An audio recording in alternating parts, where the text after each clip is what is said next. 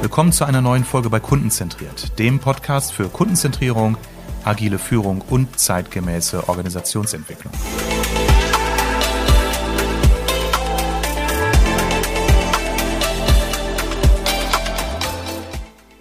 Stefan, wir sprechen heute über achtsame Kommunikation. Jetzt mal ganz ehrlich, ist achtsame Kommunikation nicht das, wo man dann sagt, da wird jetzt mit Wattebäuschen geworfen? Das ist, das ist natürlich äh, ein Gedanke, der bei manchen Leuten schnell hochkommt. Ne? So nach dem Motto, oh, jetzt muss ich besonders achtsam sein oder irgendwas.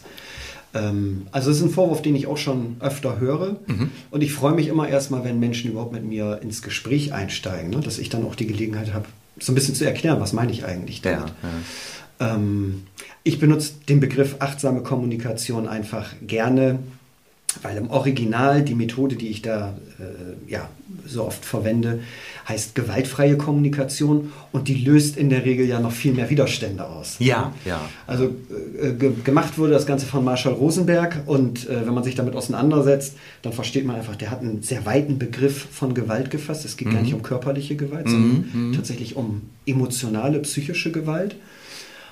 Und das, das wissen die meisten natürlich gar nicht. So, und wenn ich jetzt anfange von, äh, von gewaltfreier Kommunikation zu sprechen, da habe ich wirklich die Erfahrung gemacht, dass Leute sofort in Widerstand gehen. Ne? Nicht mhm. alle, aber Einzelne.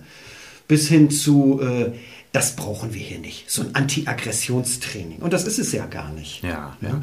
Ich glaube zugleich, ich widerlege jetzt so meine provokative Einstiegsthese, die ja auch wirklich mit Augenzwinkern zu sehen war.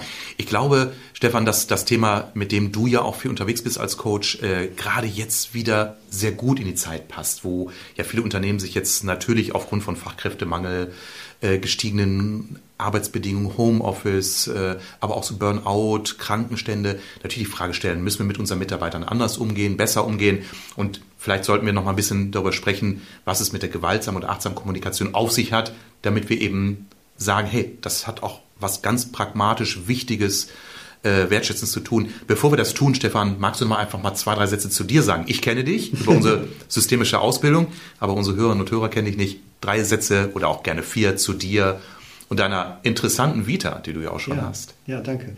Genau, ich bin äh, von der Ausbildung her Chemiker, ich bin promovierter Chemiker. Ich war viele Jahre in der chemischen Industrie.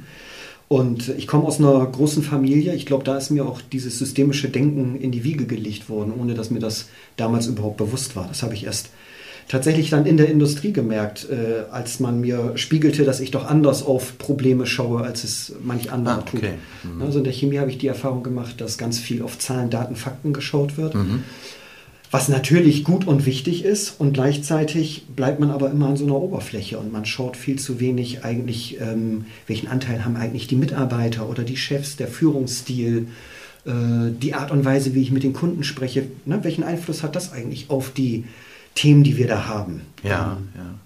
Und äh, ja, so habe ich vor vielen, vielen Jahren die, äh, die achtsame Kommunikation kennengelernt und habe dann äh, mich da wirklich in diese Methode verliebt. Also ich habe diverse Fortbildungen besucht, lange Jahre Übungsgruppen äh, besucht und habe einfach gemerkt, ganz am Anfang dachte ich, super, jetzt lernst du, wie du noch effektiver verkaufen kannst. Mhm. Na, damals war ich im Vertrieb, also ich nach dem Chemiestudium in die chemische Industrie, diverse Positionen äh, als Laborleiter im technischen Marketing, im Vertrieb.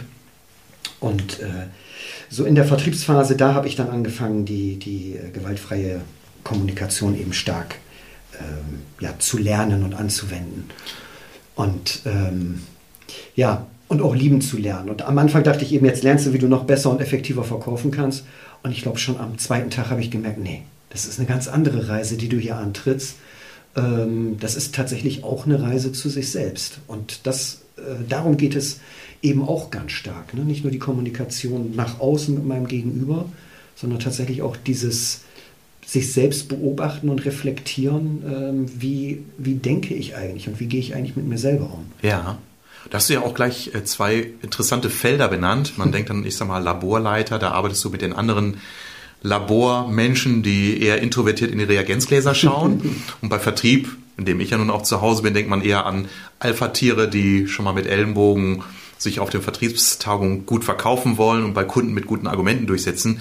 Wie passt da achtsame oder gewaltfreie Kommunikation dazu? Vielleicht kannst du noch mal ein bisschen konkreter beschreiben, was es damit auf sich hat? Vielleicht ein Beispiel. Mhm.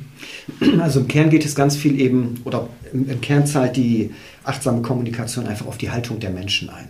Ne, wir reden ja immer mehr über äh, Augenhöhe, also wenn ich bei mhm. Kunden bin mhm. oder im Coaching, ne, wenn wir erarbeiten, was, was braucht ihr hier eigentlich oder woran fehlt es, dann höre ich ganz oft, ja, äh, wir brauchen mehr Augenhöhe. Und ich merke, dass es Menschen dann oft schwerfällt, wirklich zu artikulieren, was meinen die eigentlich im Kern? Ja, ich will mich gesehen fühlen und so weiter. Und darauf zahlt eben die, äh, die achtsame Kommunikation ein, mhm, mh. weil es im Kern wirklich darum geht, ähm, nicht nur mit Floskeln zu reden, sondern wirklich sich in Empathie zu üben. Mhm. Also mhm. meinem Gegenüber empathisch zu, zu begegnen und letztendlich auch mir selber empathisch zu begegnen. Und deswegen äh, passt dieser Einstieg von dir mit Wattebäuschen werfen, passt gut. Ne? Sicherlich denken jetzt schon einige, naja, jetzt redet der hier von Achtsamkeit und Empathie und so weiter. Das sind doch Wattebäuschen. Nee, im Kern geht es darum, dass ich wirklich lerne, klar auf den Punkt zu bringen, was will ich eigentlich und was will ich auch vom anderen. Und deswegen ist das so wertvoll, gerade eben auch im Vertrieb oder im, ja, im Labor, im, im beruflichen Kontext, ähm, weil oft Dinge gesagt werden, aber nicht wirklich bis auf den Punkt ausgedrückt werden. Ja, ja. Und dann wird so unterschwellig erwartet, ich kenne das ganz oft, dass dann Chefs sagen, naja, jetzt, jetzt muss der andere doch wissen, was ich will. Ja, ja. Aber es ist nicht auf den Punkt gebracht. Das, das ist was ganz, ganz Entscheidendes. Im, im Flugfunkverkehr sagt man immer Flugdisziplin, äh, Funkdisziplin. Ja. ja. Da darf man auch nicht rumlabern. Ja. ja. Wenn du im Anflug bist auf Frankfurt Airport, dann musst du ganz klar sagen, wer du bist, ja. wo du hin möchtest, und dann kriegst du die Ansage und dann hast du zu bestätigen und dann hast du die Klappe zu halten. Ja. Ich sage das jetzt mal so ganz hart. Äh, das geschieht mit Respekt und aus dem Grunde so präzise, damit man eben da die Flugsicherheit aufrecht hält. Im Unternehmenskontext höre ich dann häufig, dass Führungskräfte zu mir sagen, ja, Armin, darf ich jetzt nicht mal meine Meinung sagen? Ich sage, doch. Aber überleg doch mal, mit welchem Ziel willst du diese Meinung genau. äußern? Möchtest du den Mitarbeiter verschüchtern also, oder erschrecken, einschüchtern? Und äh, ja, ich muss doch mal mit der Faust auf den Tisch hauen dürfen. Ich sage, das darfst du. Ne? Also ich sage, was du darfst und nicht darfst, steht in unserer Verfassung. Ne? So. Artikel 1 im Grundgesetz, sage ich mal aus Spaß.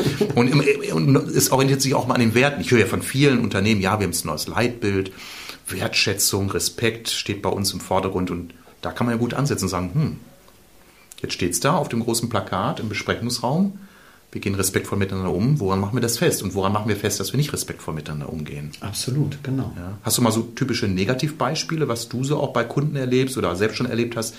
Was bedeutet für dich m -m, Prüfung nicht bestanden in der achtsamen Kommunikation? Ich meine, von diesen ganz groben Schnitzer müssen wir jetzt, glaube ich, nicht sprechen dass jemand den anderen mal wirklich rüde beschimpft hat. Das, denke ich, ist klar. Aber wo sind vielleicht auch so Grenzfälle? Ja, also oft gibt es ja auch so rüde Beschimpfungen, die als solche im ersten Moment gar nicht wahrgenommen werden. Ne? Ähm, dass Menschen auch bloßgestellt werden zum mhm. Beispiel. Also mhm. äh, ich ja, habe es mal erlebt, ja. äh, dass jemand mutig war und sozusagen aus seinem beruflichen Kontext äh, vorgestellt hat, Mensch, hier ist ein Fehler unterlaufen und ich präsentiere das hier mal auf der Tagung in dem, in dem äh, Wissen, das war nicht gut, ne? aber da können andere von lernen. Mhm, mh. So, das heißt, da stand wirklich die Intention im Vordergrund, ähm, im Grunde genommen Wissen weitergeben, ne? aus mhm, Fehlern, mhm. gemeinschaftlich aus mhm. Fehlern lernen. Und anstatt dann den, äh, den Raum sozusagen zu eröffnen und in die Diskussion zu gehen und auch andere Mitarbeiter zu ermutigen, ne? habt ihr auch mal Beispiele, wie können wir hier voneinander lernen? Hat sich dann äh, der Vorgesetzte hingestellt, tief eingeatmet und dann gesagt, also wissen Sie, der Fehler, der ist Ihnen jetzt einmal passiert, das darf nicht wieder vorkommen. Ach, wie schrecklich. So, und damit ist das war dieses Jahrhundert? ja, es war, äh, das war im letzten Jahrzehnt, so könnte man ja. das umschreiben. Genau. Nein, aber solche Dinge höre ich zuhauf im Coaching mhm. und erlebe das eben äh, auch in, in den Teamentwicklungen, die ich mache. Mhm, mh. So, und da wird einfach ganz viel Porzellan zerschlagen. Mhm. Weil die Frage ist immer, was, was macht das mit den Menschen? Genau. Und äh, ne, die, die achtsame Kommunikation schaut eben ganz viel auf der, äh, auf der Bedürfnisebene. Das ist die mhm, Grundidee, mhm. die Marshall Rosenberg mit der Methode hat. Ne? Äh, sich über seine eigenen Gefühle mit den Bedürfnissen zu verbinden. Ähm, genau, und zum Beispiel Sicherheit ne, äh, ist ein ganz wesentliches äh, Bedürfnis, was wir uns alle erfüllen. Nicht nur indem wir uns irgendwie ein schönes Haus bauen und ein Dach über dem Kopf haben, sondern Sicherheit heißt vor allen Dingen im, im beruflichen Kontext auch psychologische Sicherheit.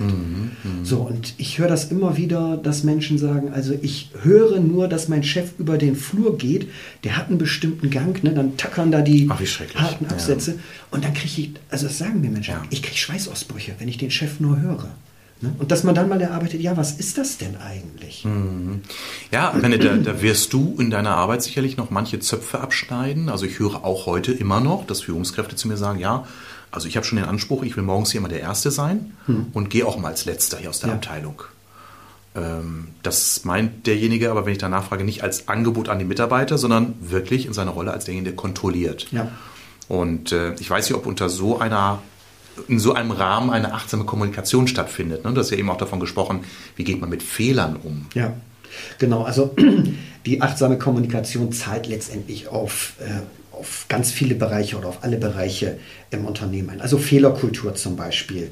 Ähm, das, das Miteinander. Ne? Wenn, ich, äh, wenn der Mitarbeiter sich äh, wirklich gewertschätzt fühlt und sicher fühlt und auch ermutigt wird, auch schwierige Themen anzusprechen, äh, dann schaffe ich doch eine, eine ko-kreative Atmosphäre, wo wirklich neue Ideen entstehen können. Und ich glaube, wir brauchen einen, einen grundlegenden Wandel in der Führung. Ne? Und viele schaffen, oder manche schaffen das ja auch schon und äh, haben da große Erfolge mit. Und andere, eben auch Führungskräfte, sind wirklich selber verunsichert. ne? Waren es vorher schon, vor Corona, dann kam Corona, diese ganze Homeoffice-Situation. Jetzt wieder wirtschaftliche Schwierigkeiten, die sich ja mehr und mehr abzeichnen. Das macht ja auch alles Angst. Ne? Mir hat mal ein Chef gesagt, ich bin mit meinem Latein am Ende. Ich weiß gar nicht mehr, was ich hier noch machen soll. So. Aber dann, dann ist es doch der wichtige Moment, wirklich mal innezuhalten und nicht in einen Aktionismus zu verfallen. Ne? Aus, aus einer Angst, aus einer Haltung der Angst heraus kann ich nichts äh, wirklich Neues und Krea Kreatives schaffen, sondern da muss ich doch den Raum letztendlich weiten und schauen, wie geht es eigentlich den anderen. Ja, ich glaube, ich, ich stimme in all dem äh, absolut zu. Toll, toll. Ich glaube, dass ähm, so zumindest so ab der zweiten und dritten Führungsebene vieler Organisationen das Problem häufig auch daran liegt, dass Führungskräfte nicht wirklich ausgebildete Führungskräfte sind, sondern ausgebildete Fachkraft, die dann irgendwann Führungskraft Ja. werden. Sie es teilweise gar nicht wissen. Also ich arbeite, und das wirst du wahrscheinlich ähnlich erleben, mit Führungskräften, die mir dann sagen, ich bin seit 10 oder 15 Jahren Abteilungsleiter oder Teamleiter. Und manche sagen mir, das ist das erste Führungskräfteseminar, was ich besuche. Und dann arbeite ich mit denen über ganz konkrete, einfache Methoden, erstmal so an den Grundprinzipien. Ich frage häufig ab, hey, wie viel Prozent eurer täglichen Arbeitszeit verwendet ihr denn für wirkliche Führungstätigkeiten? Dann sagen manche, ja, wir sprechen täglich mit unseren Mitarbeitern. Also ich spreche jetzt nicht, also Führung heißt nicht mit Mitarbeitern über Projekte sprechen, sondern mit Mitarbeitern über Zusammenarbeit sprechen. Genau. Also, dass er mit denen spricht, wie kommt ihr klar mit der Arbeit, wo braucht ihr meine Unterstützung, ähm, was habt ihr für Ziele, kennt ihr unsere Ziele, so. Hm, da kommen wir meistens auf so einen geschätzten Mittelwert von 10 Prozent. Das heißt, 90 Prozent sind die Führungskräfte, ich sage mal, Edelsachbearbeiter, das heißt, sie machen Tagesgeschäft, bekommen nur mehr Gehalt und haben eine eigene Visitenkarte. Ja. Ähm, da geht es schon los, weil es braucht schon eine gewisse Sensibilität. Ist mal so ein Klassiker, den ich auch gerne verwende, sind so die Ich-Botschaften in der Ja. Kommunikation. Das ist ja ein typisches Modell. Ne? Genau. Ähm, magst du mal kurz so deine Erfahrungen mit diesem Modell beschreiben? Wendest du das eigentlich so an oder sagst du, ach komm, das ist jetzt ein bisschen. Also das, bei mir fließen die Dinge Kaffee. ja, bei mir fließen die Dinge ja ineinander. Also ich äh, habe nur einen, einen Kunden, der mich wirklich unter diesem Argument achtsame Kommunikation gebucht hat. Und bei allen anderen ist das immer Coaching oder Teamentwicklung, Führungskräfteentwicklung. Und dann äh, gehe ich da auch gar nicht so äh, im Detail drauf ein, sondern ich lasse das einfließen, bis die Ja, dann irgendwann ja. Mhm. fragen, Mensch, wie machen Sie das eigentlich? So, und dann ist das für mich so der Türöffner. Ähm, genau, also viele Dinge, die wir in unserer täglichen Arbeit ja kennen, ne, Feedbackgespräche zum Beispiel führen, da heißt das ja auch mal in Ich-Botschaften sprechen. Ne? Also in Feedbackgesprächen kennst du diese Regel WWW, Feedback, Wahrnehmung, Wirkung, Wunsch. Ne? Das, Ist in, das ist letztendlich alles äh, sozusagen entnommen aus der achtsamen Kommunikation. Ne, weil die achtsame Kommunikation, die arbeitet in, in vier Schritten. Da geht es eben um eine neutrale Beobachtung. Im Grunde genommen, wie würde ich bei der Polizei eine Aussage machen? Ne? Also was habe ich, mhm. hab ich eigentlich wirklich gesehen? Was habe ich gehört? Ne? Ähm, und dann das Wahrnehmen von, äh, von Gefühlen. Ähm, wie, wie fühle ich mich? Wie fühlt mhm. der andere mhm. sich? Das Übersetzen in ein Bedürfnis ähm, und am Ende eine Bitte formulieren. Ja. So, und in der täglichen Kommunikation ist es eben ganz oft, dass wir dann äh, so arbeiten und denken, dass letztendlich äh, gleich eine Bewertung erfolgt und dass mhm. sich das mit unseren Gedanken vermischt.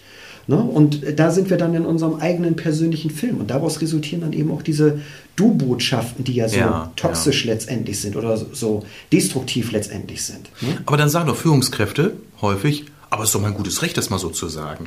Natürlich ist das das gute Recht und die Probleme sollen ja auch angesprochen werden, aber dann doch in einer Art und Weise, dass der andere das auch annehmen kann. Mhm. Ne, wenn ich Dinge als Du-Botschaft formuliere, dann wird es ja in der Regel sofort als Angriff verstanden. Mhm. Ne, und mhm. es geht ja, das hattest du selber ja eben schon mal gesagt, die Frage ist doch mal, was ist die Intention dahinter?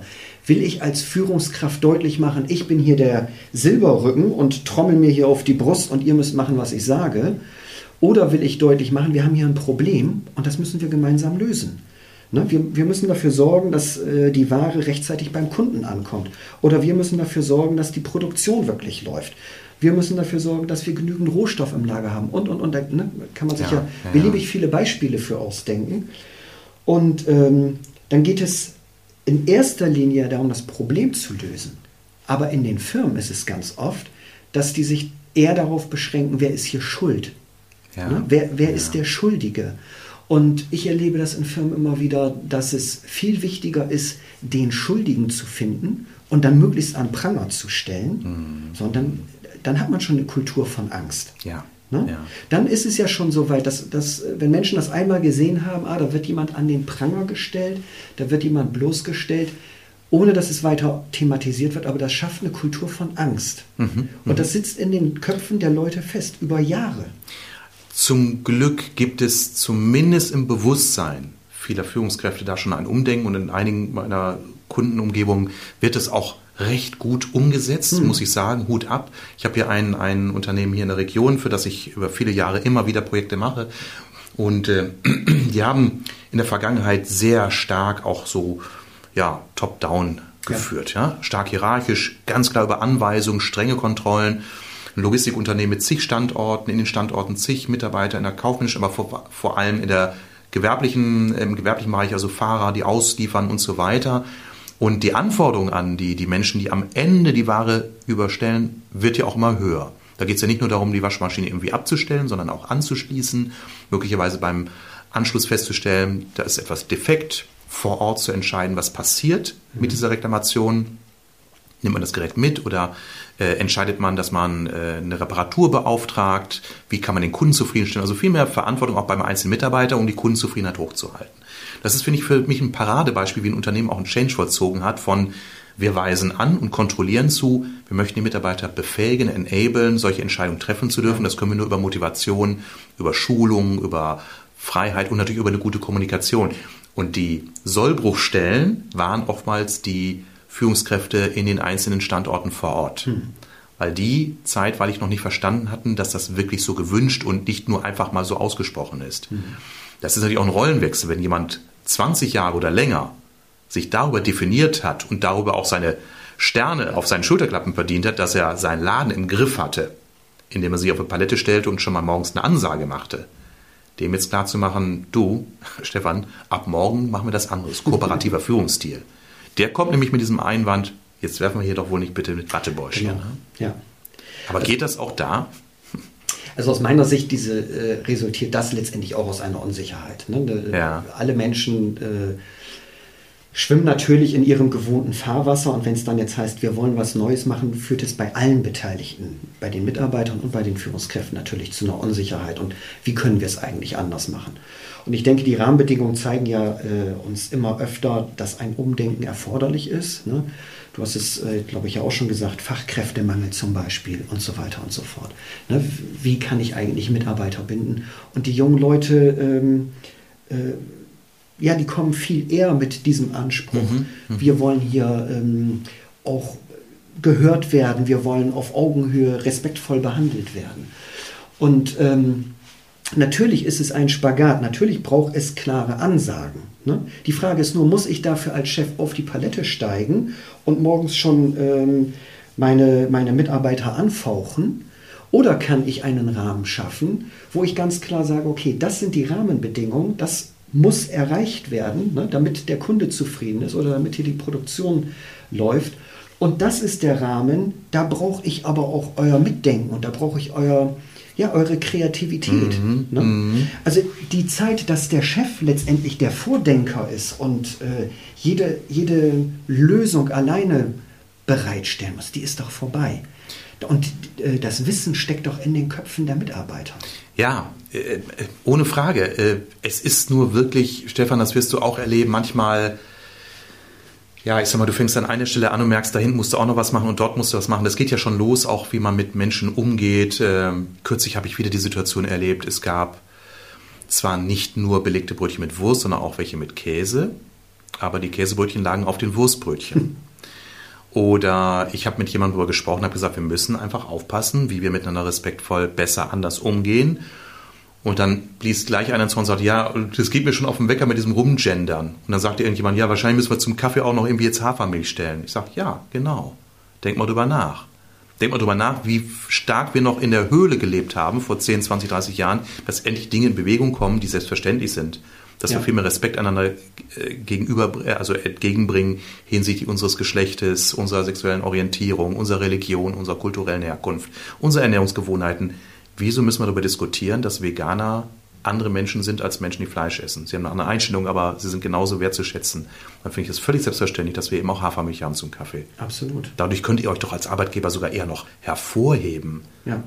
Also ich habe das kürzlich erlebt bei einem Unternehmen, da waren wir und dann hieß es mit einmal, cool, die haben auch Hafermilch. Mhm. Sagten sogar selbst die, die Kuhmilch nahmen, weil sie einfach wahrgenommen haben, da denkt jemand einfach einen Schritt weiter, ein bisschen moderner.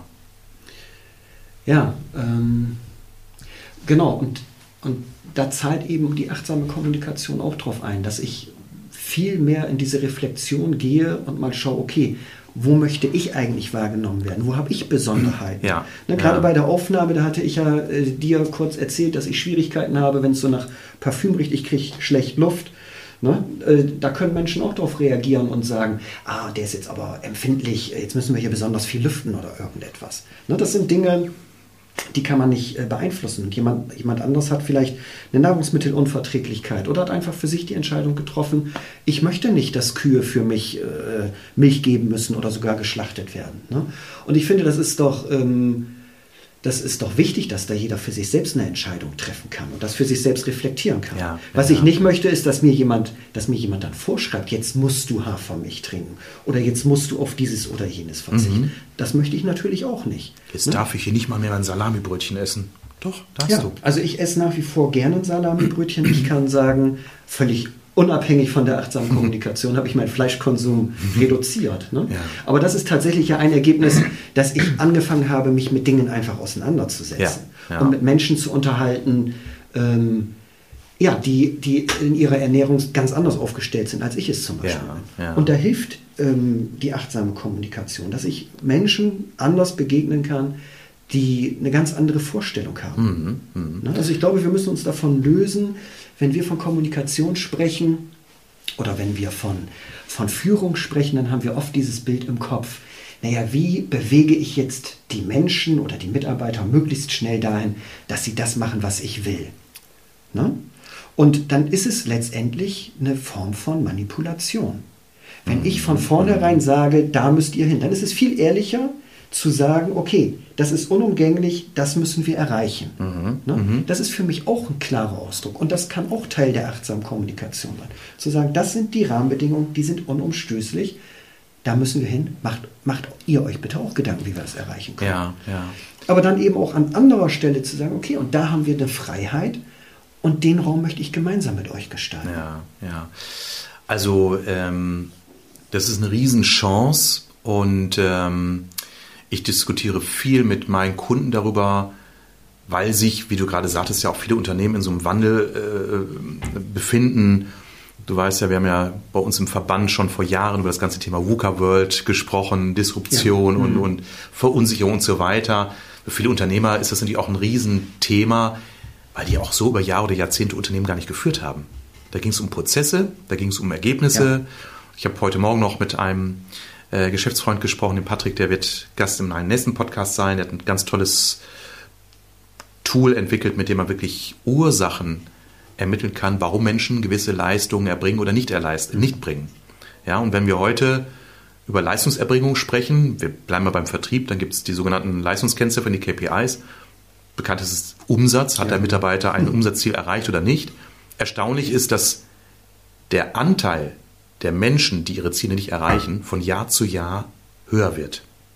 Ja, also genau, das hattest du ja auch in, deinem, äh, in einem deiner LinkedIn-Posts. Ja, ja, genau. Das hatte genau, ich auch ne? gelesen, fand das total spannend. Und da, da ist die Frage, wie achtsam ist das denn, wenn man seit Jahren sieht, wie die Kurve der Zielerreichung sukzessive abnimmt man hält dennoch an diesem System fest. Ich habe das eben kurz, bevor wir beide uns trafen, hier mit zwei Geschäftsfreunden so an der Kaffeebar mal ganz kurz so andiskutiert und sagte sie, wie, was steckst du denn vor, Armin? Ich sage, ja, denk doch mal über Teamprovision oder über gar keine Provision nach genau. im Vertrieb. Was ist das denn hier? Ne? Team ja. und ho, ho, ho, ja. alle in einen Sack und mal draufhauen. Ja, denke ich. Ihr beiden, ihr braucht aber noch mal eine Nachhilfestunde, habe ich so mit Augenzwinker gesagt. Ja, äh, also es ist natürlich eine Verunsicherung. Ich werde ja von meinen Kunden auch gefragt, ja, sollen wir das jetzt um, sollen wir jetzt mehr agile Teams gründen? Sollen wir jetzt äh, vom Provisionsmodell ablassen? Sollen wir jetzt agil führen?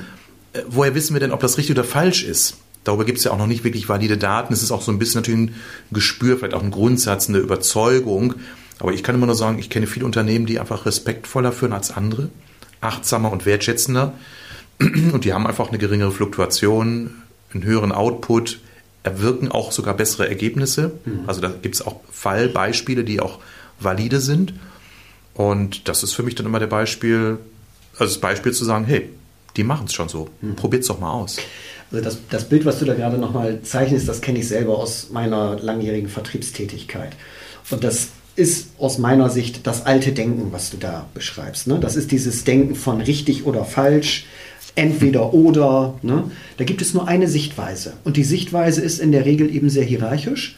Ne? Nämlich der Chef weiß, wie es gemacht wird, der Silberrücken. Ja, ja. Also ich habe äh, in der Zeit solche Sprüche gehört äh, wie, das Geld liegt auf der Straße. Da wurde also erwartet, dass du dann jeden Tag äh, im Auto sitzt und losfährst. Mhm, mhm. Wenn ich... Ähm, wenn ich mit Menschen gesprochen habe oder mit, äh, mit Vertrieblern gesprochen habe, dann hieß das immer, naja gut, ich fahre dann los und dann setze ich mich bei McDonald's hin und arbeite von da. Ne? Hauptsache, ich werde nicht zu Hause gesehen. Ah, das heißt, das, ganze, oh, das ja, ganze System war von Kontrolle geprägt. Ne? Mhm, da, das wussten alle, es wurde aber nicht thematisiert. So, und sinnvoll wäre ja äh, an der Stelle dann ähm, ja, sozusagen den Raum aufzumachen und zu sagen und anzuerkennen, ja, wir leben in einer grundlegend anderen Zeit. Wir sind nicht mehr in der Zeit, äh, wie Vertrieb in den 80er oder 90er Jahren funktioniert hat, sondern heute, ähm, heute ist das anders. Du kannst über Videokonferenz mhm. mit deinen Kunden hervorragend in Kontakt gehen. Du kannst im Vorfeld ganz viele Dinge klären. Es ist gar nicht mehr immer erforderlich, dass du dahin fährst. Ne, der typische Vertriebler, so kenne ich das, misst sich daran, wie viel Kilometer bin ich im Jahr gefahren. Ja. So, und dann äh, heißt das ja, ich bin 40.000 gefahren, 50.000, 60.000. Und dann habe ich den Leuten mal vorgerechnet, was heißt das eigentlich, wie viele Stunden sitzt du da eigentlich im Auto? Und ich habe mal ähm, in, meinem, in meinem Auto den, den Bordcomputer mitlaufen lassen, habe festgestellt, egal wie ich fahre, ich schaffe eine Durchschnittsgeschwindigkeit von 60 km/h. Ich bin im Vertrieb auf der Autobahn immer mit Vollgas gefahren. Ich war keine Freude für die anderen Verkehrsteilnehmer. Das muss ich ganz Du warst das immer. Ja, ich, ich, war das, genau. Ist heute anders. Ähm, deswegen kann ich da auch mit Abstand äh, anders drüber sprechen. Das, das ist doch der Wahnsinn. Wir, wir rasen zum Kunden, verbringen im Zweifelsfall Hunderte, womöglich tausend Stunden. Das musst du mal auf Arbeitszeit umrechnen. Ja, ne? Äh, ich habe das mal jemandem vorgerechnet wie viele Wochen und Monate tote Arbeitszeit das sind. Aber das ist, das ist Selbstverständnis für viele immer noch. Genau. Wenn ich Vertriebsgruppen schule, dann frage ich immer so, leicht provokativ, wie ich manchmal so bin, wer von euch ist denn mit der Bahn heute gekommen? Ja. Dann gucken die mich an, als hätte ich gefragt, wer hat schon mal den Heiligen Geist gesehen? Ja. Das stellt, die Frage stellt ja, sich für die gar nicht. Genau, ihr, seid, ihr seid doch jetzt zwei Tage jetzt hier in Kassel Wilhelmshöhe im Tagungshotel. Hätte doch super mit dem ICE kommen können. Da muss ich erstmal beschreiben, was ein ICE ist. ja, okay. Ja. Genau, also du hattest das eben schon mal kurz in den Raum gestellt, Teamziele zum Beispiel. Also ich persönlich, wenn ich mit, ähm, äh, mit Vertriebsteams arbeite, dann spreche ich auch genau solche Dinge an. Also ja. letztendlich glaube ich auch, dass da äh, viel mehr zu holen ist, wenn man die, äh, die, die, das Vertriebsteam dahin bringt, sich auch wirklich auszutauschen. Ja. Ne, ich kenne es aus vielen Vertriebsteams, dass zwischen den, zwischen den Vertrieblern, obwohl sie ja aus einem Unternehmen sind, dass da schon ganz starke Konkurrenz herrscht. Mhm. Weil eben mhm. diese Einzelziele, ne, Wettbewerb und Auslobung des Top-Verkäufers oder der drei Top-Verkäufer führt zu einer Konkurrenz zwischen den einzelnen Vertrieblern. Und das kann sogar so weit gehen, dass die sich gegenseitig anlügen. Mhm. Ne? Das äh, muss man ja mal ganz deutlich sagen. Und das ist doch kontraproduktiv. Wenn wir überhaupt von Konkurrenz sprechen oder von Wettbewerb sprechen, dann sind es doch andere Unternehmen und nicht meine Kollegen im selben Unternehmen. Ich fasse mal so für mich zusammen, Stefan, mit einem Blick auf die Zeit. Achtsame Kommunikation hat von der Wurzel her mit der gewaltfreien Kommunikation von Marshall Rosenberg zu tun. Aber du bist ja als Führungskräftetrainer und Coach unterwegs, ja nicht nur mit dem Thema Achtsamkeit, sondern mit all den Dingen, die wir jetzt so die letzten 30 Minuten besprochen haben. Genau. Weil das wurde mir jetzt auch nochmal deutlich, das ist natürlich ganzheitlich zu, zu betrachten. Das hat was mit Kontrolle und Controlling zu tun, mit Vertriebssteuerung oder Führung allgemein. Das Absolut. hat was mit Haltung zu tun, das hat mit, mit, mit Werten zu tun, mit, mit, mit Employer Branding, mit Fluktuation und Krankenstand. Also das ist ein ganzheitliches Thema. Das ist mir jetzt nochmal so bewusst geworden, Stefan. Ähm, würdest du sagen oder äh, magst du noch mal also es wird ja unter meinen Hörern und Hörern jetzt einige geben, die sagen, oh, das macht mich jetzt neugierig. Wie würdest du den Menschen empfehlen, sich jetzt diesem Thema mal zu nähern? Würdest du sagen, was sie gerne tun dürfen? Sie nehmen Kontakt zu dir auf, Stefan? Ich würde dich natürlich entsprechend in den Shownotes verlinken, gar keine Sehr Frage. Gerne, da würde ich mich natürlich freuen. Ja, also das ist wirklich ein ernst gemeinter Hinweis. Äh, das Beste ist immer, wenn man sagt, das macht mich neugierig, nehmt man mit so jemandem wie dem Stefan Kontakt auf. Ja? Also deine Kontaktdaten ähm, werde ich dann nochmal in den Shownotes verlinken und äh, dann nehmt Kontakt auf. Hast du ansonsten irgendwie einen Buchtipp oder also es gibt, äh, es gibt diverse Literatur von Marshall Rosenberg selber. Es gibt einen tollen Trainer, El Weckert heißt der, äh, der hat in dieser Reihe ähm, ähm, für Dummies hat er ein Buch geschrieben, also es ist dann mhm. eben GFK, ja. freie Kommunikation für Dummies. Das finde ich persönlich als Einstieg super. Es gibt viele äh, tolle Trainer, die sich wirklich nur auf dieses Thema fokussieren, wo man eben äh, ja, Seminare auch besuchen kann. Ne, das ist ja jetzt gar nicht vordergründig meine Intention, diese Methode in die Welt zu tragen, sondern meine Intention ist es ja tatsächlich, sozusagen niederschwellig die Methode wirklich in den Unternehmen auch zu etablieren. Ähm, also da gibt es ganz viele tolle Angebote und ich würde mich natürlich freuen, wenn der, der eine oder die andere jetzt vom Zuhören neugierig geworden ist ähm, und sich meldet. Da stehe ich gerne Rede und Antwort. Super, wunderbar. Stefan, also Stefan Schrage, systemischer Coach, Daten in den Shownotes. Ansonsten vielen Dank an alle fürs Zuhören. Wir schalten jetzt gleich ab, weil Stefan und ich gehen jetzt lecker Mittagessen. Ja. Und äh, dann möchte ich dir nochmal ganz herzlich danken für die Einladung und Essen ist ein gutes Stichwort. Genau. Ich wunderbar. Klasse. Dann lass uns das tun. Vielen Dank. Also. Bis dann.